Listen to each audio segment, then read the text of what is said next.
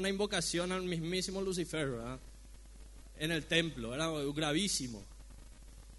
Y yo creo que hay problemas que antes eran mucho más graves de lo que son ahora. O sea, nuestros problemas antes, los problemas retro, eran mucho más rudos. ¿verdad? Nuestros padres no tenían miedo de que a sus hijos le hagan bullying, era algo que nos hacían naturalmente. No tenían miedo de que vos te aplaces y quedes traumado de por vida, por tener un uno. Creo que hemos superado eso muy bien la mayoría. Espero, ¿verdad? Pero sí era muy grave la música que escuchábamos, porque según esa época todo lo que nosotros escuchábamos tenía un mensaje subliminal que iba a contramano. Yo creo que ellos pensaban que éramos una especie de genios, que escuchábamos una música en el orden correcto, pero nuestro cerebro iba a contramano y entendía un mensaje subliminal que iba en la misma canción. Yo no sé cuándo tuvieron problema con algún disco así. A mí me rompieron varios discos porque tenían mensajes que mis padres escuchaban al revés, o sea, ponían al revés y decían Lucifer, Lucifer. Ah, yo apenas entendía el correcto orden en inglés, ¿verdad? Pero ellos sabían que yo recibía mensajes subliminales al revés. Fue una cosa de locos, ¿verdad? Y creo que tenían miedo de que nos volviésemos satánicos, de que nos pongamos tatuajes, de que usemos piercings. Hoy en día son otros los problemas, ¿verdad? Que tenemos con nuestros hijos. Pero vayamos a lo nuestro, bien rápido. La palabra retro no aparece en la Biblia, Así que me tomé la libertad de, ir a uno de los versículos que me gusta mucho, en Proverbios 26, 11. Vamos a hablar un chiquitito de esto. Proverbios 26, 11 me inspiró a una canción en alemán que algún día les voy a compartir. Dice, así como el perro vuelve a su vómito, el necio repite su necedad. Hay más esperanza para los necios que para los que se creen sabios. Versículo 3, el perezoso afirma, hay un león en el camino. Sí, estoy seguro de que allí afuera hay un león. Y así como la puerta gira sobre sus bisagras, el perezoso da vueltas en la cama. Pero darles una idea ahí para un nuevo apodo. Si tenés alguien que se da vuelta en la cama y nunca sale, a partir de hoy puedes decirle bisagra. Lo dice la Biblia en Proverbios. Y algo que siempre me gustó es esto del perro que vuelve a su vómito. Yo no sé cuántos han visto este fenómeno, cuántos tienen perros acá. ¿Cuántos han visto ese fenómeno de que el perro vomita y vuelve a comer? ¿Alguna vez? Yo creo que la mayoría de esos que suben la foto besándole a su perro, que le lame la cara, nunca han visto lo que hacen en privado esos perros, ¿verdad? Pero es algo que hacen y me puse a investigar de por qué se le ocurre a un perro volver a su vómito. ¿verdad?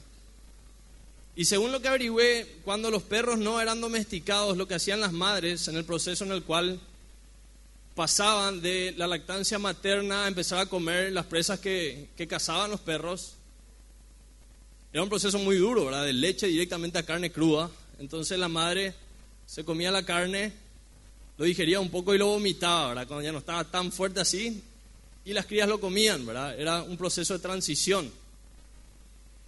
Así que si lo hacen los perros, quiere decir que a pesar de todas las deformaciones genéticas que tienen hoy en día los perros, algo del instinto les queda todavía. De aquellas épocas gloriosas en las montañas, ¿verdad? Cuando corrían libres. Empiezan con los poemas, ¿verdad? Y hoy voy a hablar de otra cosa, ¿verdad? Y le puse un título medio raro. Estamos perdiendo el tiempo en nuestros jardines. Y denme un minuto para explicarles por qué, qué tiene que ver esto con vómito, qué tiene que ver con retro. Yo no sé cuántos alguna vez se preguntaron por qué en sus casas hay un patio. ¿Alguien alguna vez se hizo esta pregunta? Yo tampoco, pero, pero leí en esta semana de por qué tenemos patio, una cosa extraña. Los aristócratas franceses crearon esto. ¿Por qué? Porque era gente a la cual le sobraba tierras. Nunca a nadie se le habría ocurrido desperdiciar tierra en un jardín. Las tierras siempre tenían que producir. Había que sembrar, había que tener animales comiendo en esos campos, pero se le ocurrió a los aristócratas franceses y luego a los ingleses demostrar cuánto les sobraba de tierra y cuánto les sobraba de esclavos con enormes jardines, sumamente cuidados. Y si hoy día ustedes van a alguno de estos países o buscan en Google, que es más rápido, pueden ver el jardín de Versalles, el jardín de todos los jardines que hay Y era algo con lo cual ellos mostraban su estatus, su poder. Cuanto más grande, más imponente era el jardín de alguien, quería decir que más poder tenía, que más recursos tenía, que más tierras le sobraban y que más esclavos tenía. Entonces, cuando un rey visitaba al otro, lo primero que miraba era qué tal estaba el patio, para ver qué tanto poder tenía ese otro rey. Y hoy en día dice que repetimos la necedad, aunque vos tengas un terreno de 12 por 30, vas a dejar un tercio de tu terreno para el jardín, como si fuera que te sobra tierra para dejar improductiva. Me llamó mucho la atención el desperdicio. Yo creo algo que es muy grave para nuestros jóvenes y para cada uno de nosotros es el desperdicio. Desperdicio no de tierra, sino de tiempo. Nuestra tierra va a ser el tiempo hoy y el jardín es lo que vos desperdiciás de tu tiempo. Yo quiero que te pongas a pensar cuánto de tu tiempo vos desperdiciás. Algo que Seneca siempre decía y le molestaba era cómo la gente era avara con sus propiedades, con sus pertenencias y cuán generosa era con su tiempo. Qué fácil regalamos nuestro tiempo en cualquier cosa, en conversaciones que sabes que no van para nada, en compartir con gente que no te bendice, que no te lleva a ningún lugar, en lugares a los cuales ni siquiera querés ir, pero le regalás una hora que nunca va a volver. Porque si hay un recurso que no hay forma de recuperar es el tiempo. Es el único que se va acabando. Y había un, un video en los 90, creo que era la banda era Nickelback, donde tenían encima todas las personas unos números que iban en reversa, que se iban acabando el tiempo. Yo creo que algo que muchas veces los jóvenes no nos damos cuenta es que hay un reloj en reversa. Hay un reloj en el cual tu tiempo tiene un límite. Y yo creo que cuando nos acercamos, y muchas veces hay enfermedades que avisan que te queda poco tiempo, hay otras que no. Pero cuando vos sabes que queda poco tiempo, ese tiempo empieza a tener otro valor. Tiene otro valor si hoy te dicen, vas a una consulta por una caries y te dicen, te quedan dos semanas. Al diente, ¿verdad? No, a tu vida. Tiene otro valor, dos semanas. Esas dos semanas vos vas a vivir a mil, vas a hacer lo que siempre quisiste. Pasa mucho con gente que tiene un límite de tiempo que de repente cambia y empieza a hacer cosas que vos decís, mira, había sido le gustaba el paracaidismo, ¿verdad? Nunca hizo nada, pero siempre le gustó y de repente empieza a hacer porque el tiempo se da cuenta que se le acaba. Y algo que hoy quiero animarte y quiero recordarte es que no tenemos que desperdiciar el poco tiempo que tenemos. Somos jóvenes.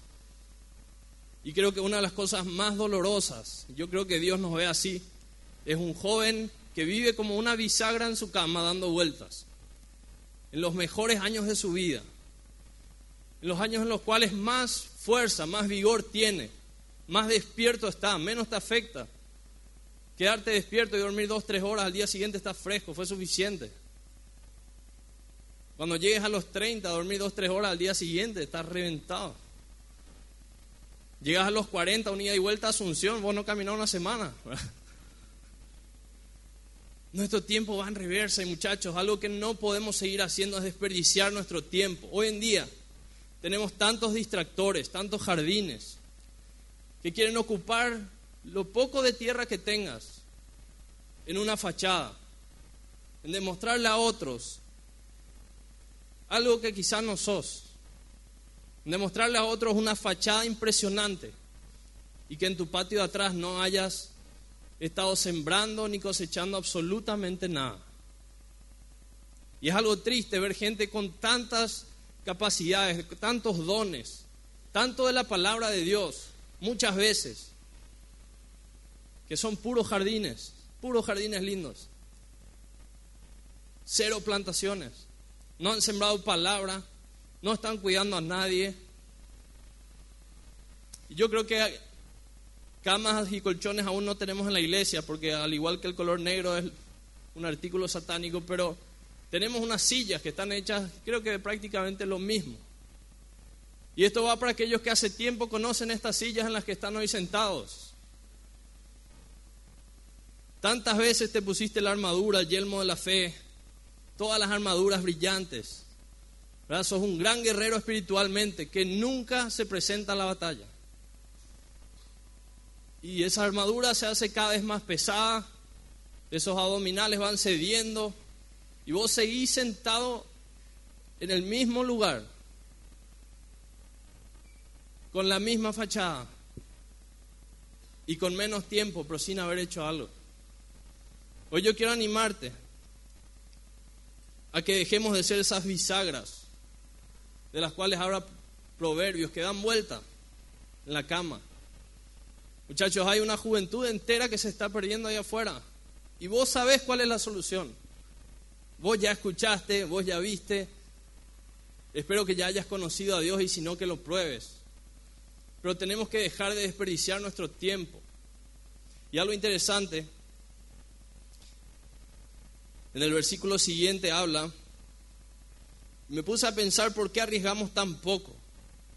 ¿Por qué siempre es lo mínimo lo que damos los jóvenes? El mínimo esfuerzo, el mínimo. Tenés que llegar a las 5 y llegar 5 y 2, porque el límite es 5 y 5. El mínimo de asistencia. El mínimo riesgo siempre. dice el, el Proverbios, el perezoso afirma, hay un león en el camino. Sí, estoy seguro de que allí afuera hay un león. Y versículo siguiente, Dice, así como la puerta gira sobre su bisagra, el perezoso da vueltas en la cama. ¿Y por qué da vueltas? Porque hay un león afuera y él no quiere salir de la cama. Yo quiero preguntarte, ¿qué te da tanto miedo?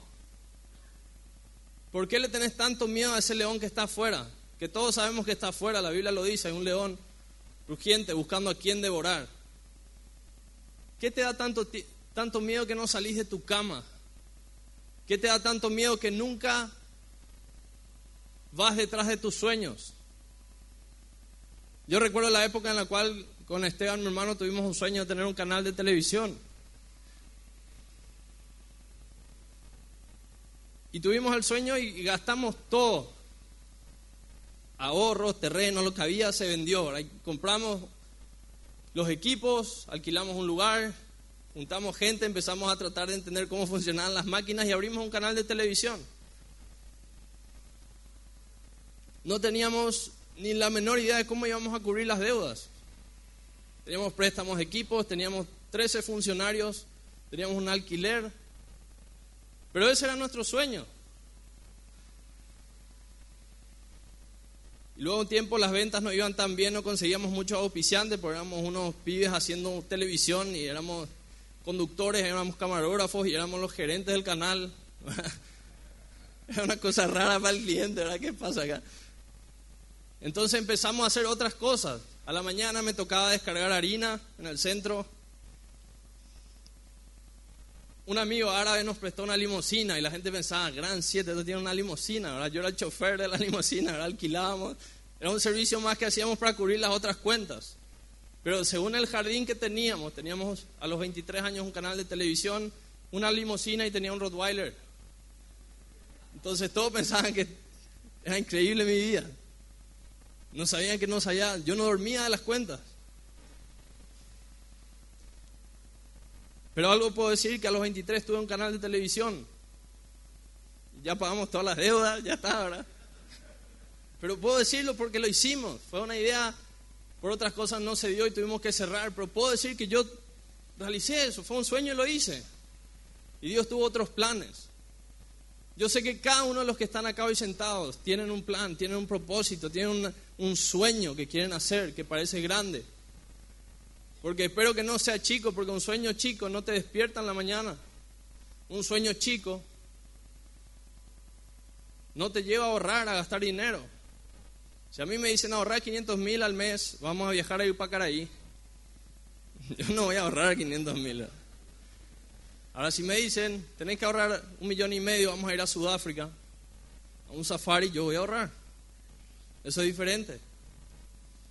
Tu sueño tiene que ser grande para que valga la pena despertarse cada mañana y hacer algo. Para salir de esa cama a pesar de que haya un león allá afuera. Ese sueño tiene que sacarte de esa cama cuanto antes. Y yo sé, esa relación con la cama es lo más fiel que hay, siempre está ahí para vos siempre tan calentita, siempre tan cariñosa contigo. Nunca te va a fallar. Pero aunque estés cinco años en esa camita, nunca vas a llegar a ningún lado. Pero la cama va a estar. Hoy quiero animarte a que salgas de esa cama, que dejes de ser una bisagra. Y bien rápido vamos a ver una canción de alguien de, la época, una canción retro. No sé si tienen ahí el, la diapositiva. Hay una canción que me, me reí tanto al verla. Creo que es la siguiente. Una canción de este amigo. En la letra dice así, tropecé de nuevo y con la misma piedra y con el mismo pie. y la gente lloraba, ¿verdad? Cuando él cantaba. Tropecé de nuevo con la misma piedra y el mismo pie.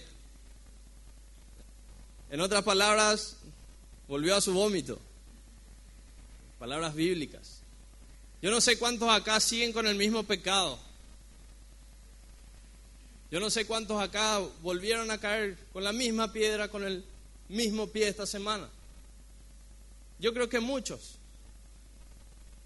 Porque el enemigo sabe exactamente cuál es tu pierna torpe. Y ahí va la piedra. Y ahí tropezas de nuevo. Yo quiero que te pongas a pensar, ¿por qué siempre lo mismo? ¿Por qué siempre vos sabes lo que te causa vómito y vos comes? Y vomitas y después volvés a comer. A mí la chipa con cocido me da una acidez de loco. Paraje marreto. Chipa con cocido.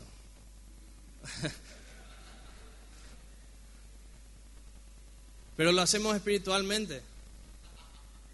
Vos sabés que está mal y vos sabés que es tu debilidad y vos haces. Y yo creo que esta generación como nunca antes sigue repitiendo sus propios errores una y otra vez. Y hay algo en la Biblia en la cual Dios confronta al pueblo de Israel en Jeremías 6:16. Yo quiero que veamos bien rápido, yo creo que estos somos nosotros, esto es un espejo de nuestra generación. El Señor le dice, deténganse en el cruce y miren a su alrededor, pregunten por el camino antiguo y el camino justo y anden en él. Vayan por esa senda y encontrarán descanso para el alma. Las indicaciones son súper claras. Dios te dice exactamente, para en el cruce, cuando llegues ahí, mira a tu alrededor, preguntar por la senda antigua, la senda justa, y anda en esa senda. ¿Qué decimos? Ustedes responden, no, ese no es el camino que queremos. Versículo 17, puse centinela sobre ustedes, que dijeron estén atentos al sonido de la alarma.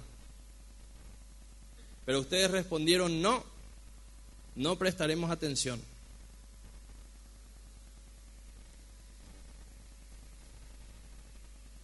Y Dios es claro en la Biblia, muchas veces habla, Él no te va a dar un pecado más grande del que vos puedas soportar nunca. Dios te dice cómo hacer, por cuál senda ir, y vos decís, no, yo quiero irme por acá. Dios te dice, atento, va a dar una alarma, va a sonar en tu cabeza, eso se llama conciencia. Eso va a estar despierto, yo te voy a avisar. Cuando eso suena, cuidado, suena la alarma. No, yo no voy a prestar atención. Y hacemos. Y una y otra vez, a pesar de los pasos que dimos para adelante, caemos en el pecado, entramos en la senda que no teníamos que entrar y tenemos que volver a empezar. Es tan triste cuando un discípulo tantas veces uno le habla, uno le enseña, Dios hace su obra.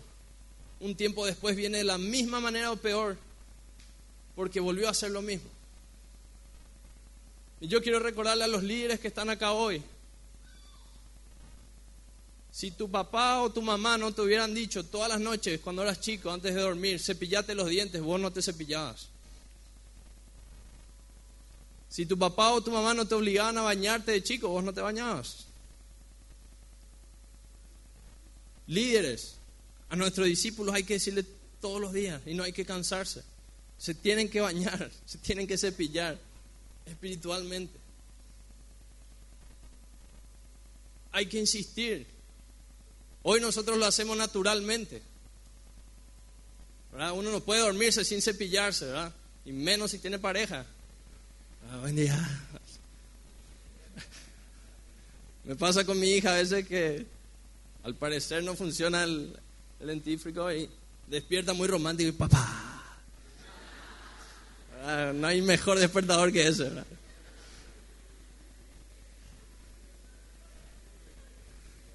Líderes, tenemos que insistir. Nuestros padres insistieron. Hay un líder que a vos te insistió tantas veces con el mismo pecado. Y a Dios sea la gloria si ya lo superaste y hoy puedes enseñarle a otros.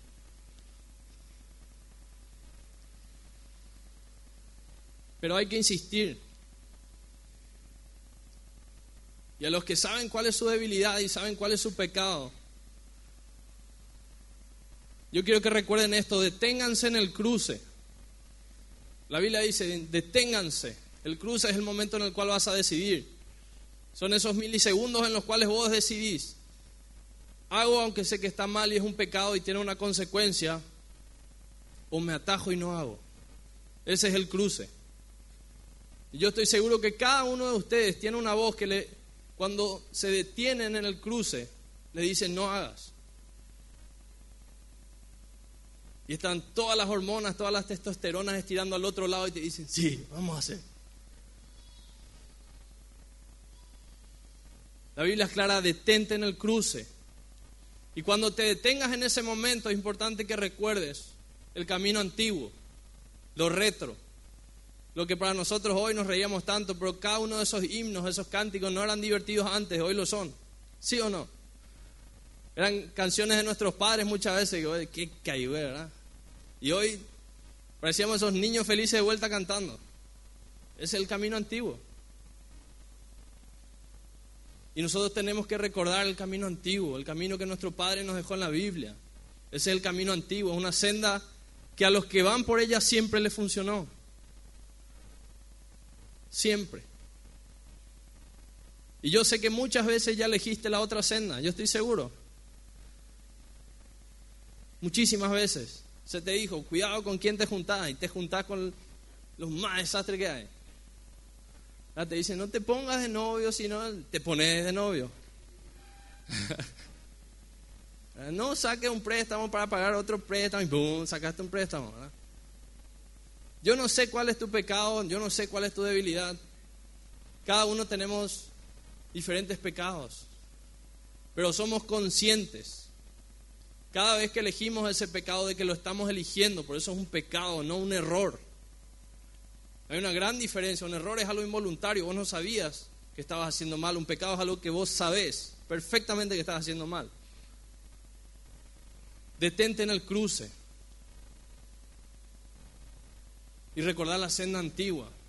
Y es importante que medites en ella. La Biblia dice varias veces, medita en esa senda. Para que en esos momentos salte. Y tercero, tenés que estar atento al sonido de la alarma.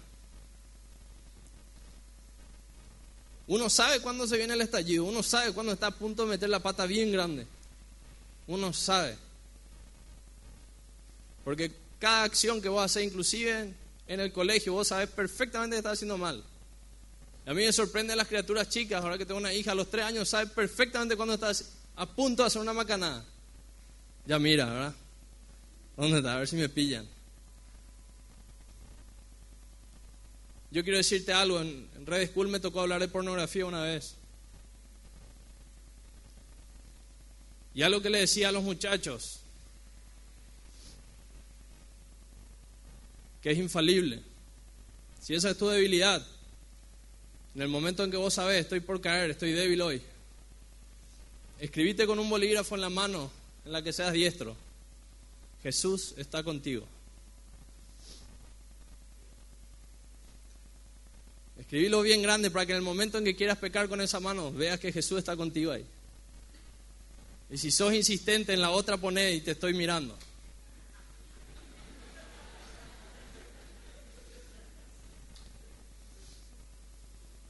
Yo dudo que alguien se anime a hacer algo con esas manos. Yo dudo.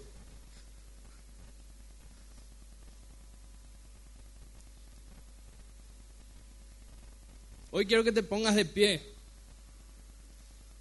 y que te detengas como si fuera que estás en el cruce de vuelta. Esta semana estuviste muchas veces en el cruce. En ese momento en que te toca o peco o no peco. ¿Hago o no hago? Y suena la alarma en tu cabeza. Te dice, cuidado. Esto tiene consecuencias, no hagas.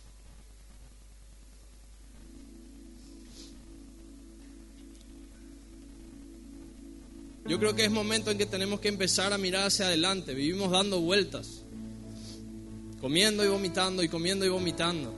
Vivimos dando vueltas en nuestras camas, perdiendo el tiempo. Un tiempo que se va a acabar, un tiempo que si hoy no aprovechaste, el hoy ya nunca vuelve, nunca. Y saben qué, algún día vamos a rendir cuentas por el tiempo que Dios nos dio, que es un tesoro. Y Dios nos va a preguntar, ¿qué hiciste? Yo no sé cuántos, cuántos años tengas hoy en la tierra.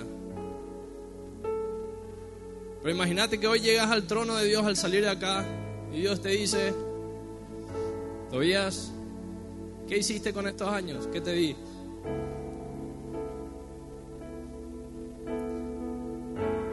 Y la respuesta no puede ser que fue una bisagra, que se dio vueltas en la cama y que disfrutó muchísimo.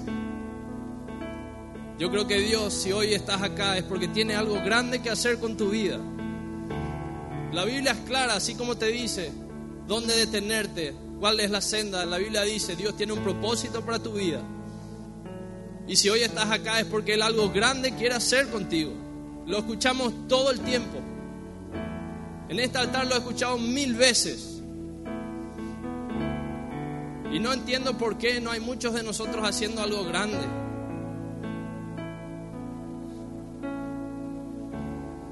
Nos quedamos en la norma.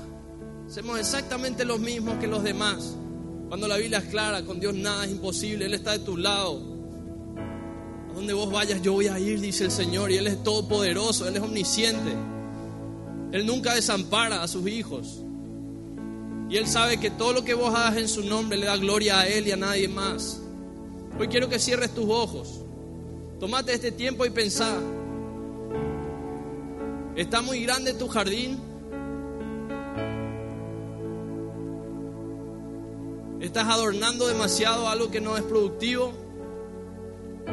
Estás pasando tiempo con gente que solo es un adorno.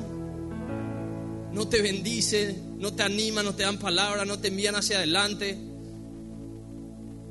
Solo se ríen. Hoy quiero que pienses en ese cruce en el cual esta semana te vas a encontrar de vuelta. Porque al salir de acá empezamos a caminar. Y vamos a llegar a un cruce, un momento en el cual vas a tener que decidir. Voy por los caminos antiguos, voy por la senda de la justicia. O digo, no, no quiero, voy a ir por mi camino de vuelta.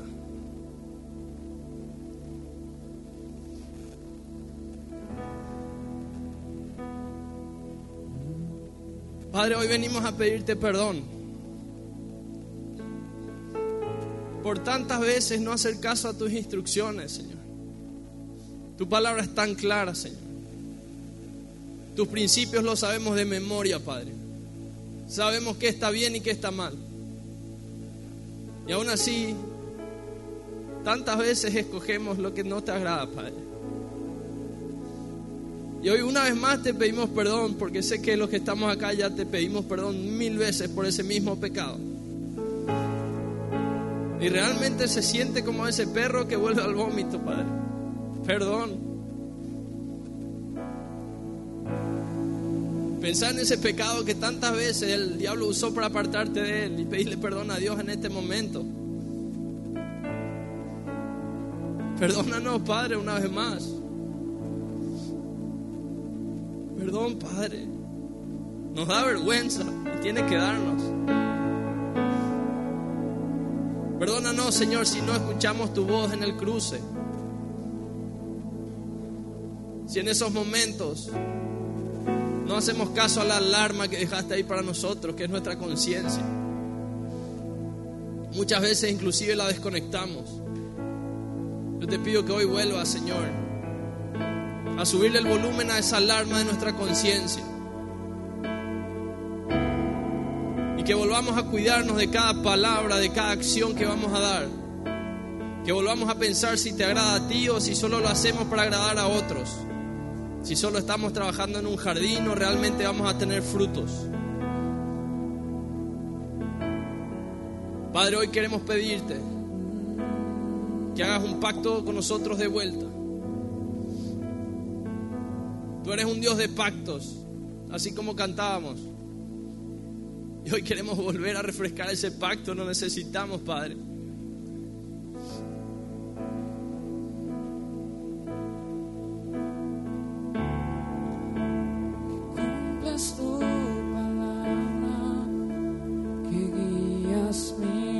Cantale a Dios.